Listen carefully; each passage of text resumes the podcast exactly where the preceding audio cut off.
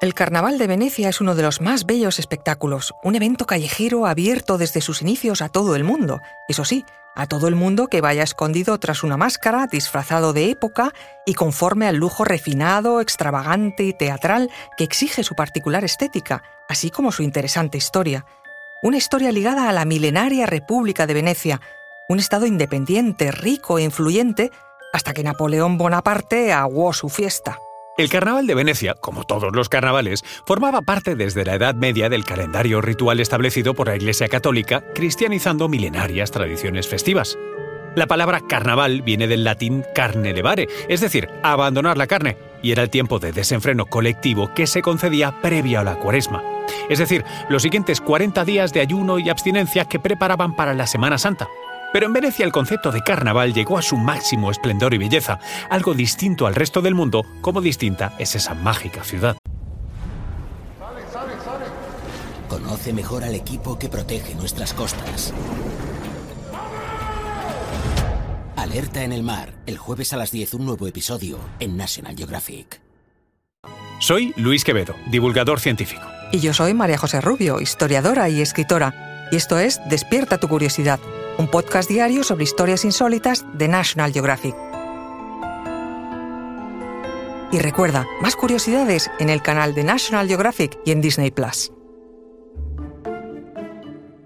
La Serenísima República de Venecia era uno de esos estados y soberanías independientes que componían Italia hasta su unificación en el siglo XIX, la mayor parte de ellos en guerra y conflicto permanente. La ciudad de Venecia había sido fundada en el siglo V, cuando los habitantes tardorromanos de la zona, para huir de las invasiones bárbaras, se refugiaron en la laguna de Venecia. Allí construyeron sus casas como palafitos de madera sobre el agua. Venecia se convirtió en estado independiente en el siglo IX, durante la Alta Edad Media. Un estado que supo acumular enormes riquezas e influencia gracias a su desarrollo marítimo y al control que ejerció en los mares Adriático y Mediterráneo del comercio entre Europa Occidental y Asia Menor fue el centro comercial de sedas, especias y porcelanas que venían de Oriente. El lujo de Venecia comenzó a ser mítico y muy envidiado. De hecho, fue a causa de la rivalidad comercial con otras ciudades mediterráneas donde tuvo origen su carnaval. Venecia se enfrentó en 1162 al Patriarcado de Aquilea, otra ciudad-estado del norte de Italia a la que ganó en batalla. Por la alegría de esa victoria, los venecianos se aglomeraron en la Piazza de San Marco y acostumbraron después a repetir el festejo cada año para conmemorar la victoria. La costumbre fue tal que un siglo más tarde, exactamente en 1296, el Dux de Venecia, a la cabeza del Senado de la República, hizo oficial el carnaval, como esa fiesta participativa de todas las clases sociales, ya enmarcada en el calendario litúrgico de la Iglesia. A partir de ahí, el carnaval veneciano adoptó sus características originales. Venecia era una sociedad culta y refinada con sus propias escuelas de pensamiento y de arte. De la famosa escuela veneciana de pintura saldrían artistas como Carpaccio, Tiziano, Tintoretto, Veronese, Tiepolo y muchos otros. Durante el carnaval se suspendían las leyes suntuarias y todos los ciudadanos podían vestir y disfrazarse como quisieran, saltándose los límites entre profesiones y clases sociales, incluso llevar máscaras para ocultar sus rostros. La primera referencia del uso de máscaras procede del siglo XIII y fue porque el Senado veneciano tuvo que poner orden en los festejos, prohibiendo a los enmascarados tirar huevos rellenos de esencias o a veces tintes y otras sustancias desagradables a los transeúntes. Sí, porque todo en Venecia tenía que ser de buen gusto. Por ello, en 1339 se prohibió a los venecianos llevar disfraces vulgares e incluso el mal gesto de visitar conventos sin retirarse la máscara. Máscaras que, de hecho, fueron sofisticándose con los siglos y desarrollando personajes. Pauta, Colombina, el médico de la peste, Moreta, Volto, Pantalone, Arlequino. Tipologías de máscaras que corresponden también a personajes de la famosa comedia del arte, el teatro popular italiano. Del carnaval surgieron otras tradiciones, como la fiesta de las Marías, que conmemora un suceso del año 973, cuando Venecia fue atacada por piratas que raptaron a muchas chicas jóvenes pero que finalmente pudieron ser liberadas. Desde aquel año, el día de la purificación de la Virgen María, se escogía a doce venecianas entre las más pobres de la ciudad que eran adornadas con joyas y ricos vestidos para ser presentadas como jóvenes casaderas. Hoy esta tradición se ha convertido en una especie de concurso de belleza a la veneciana. también se celebra el vuelo del ángel el primer domingo de carnaval, un evento en el que sobre la plaza de San Marcos, abarrotada de gente, sobrevuela un ángel, sujeto por un cable metálico, desde el campanario hasta el centro de la plaza.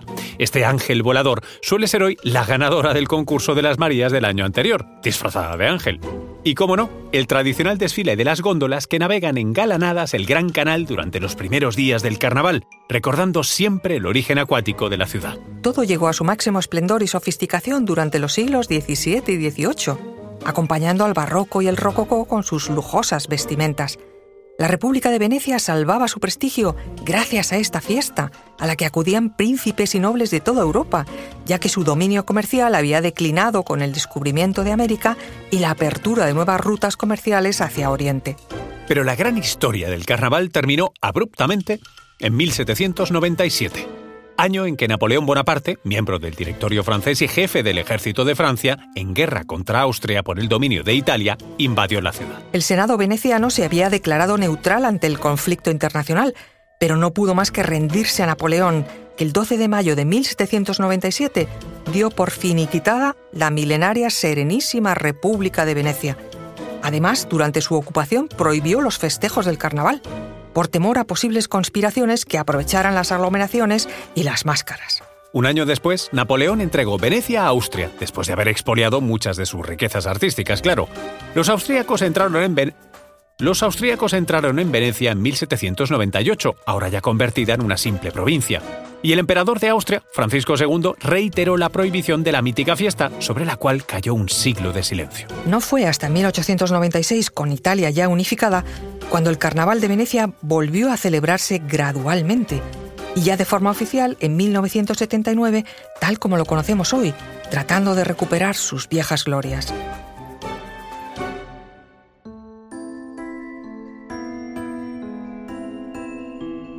Recuerda que Despierta tu Curiosidad es un podcast diario sobre historias insólitas de National Geographic. Disfruta de más curiosidades en el canal de National Geographic y en Disney Plus. No olvides suscribirte al podcast y darle al like si has disfrutado con nuestras historias.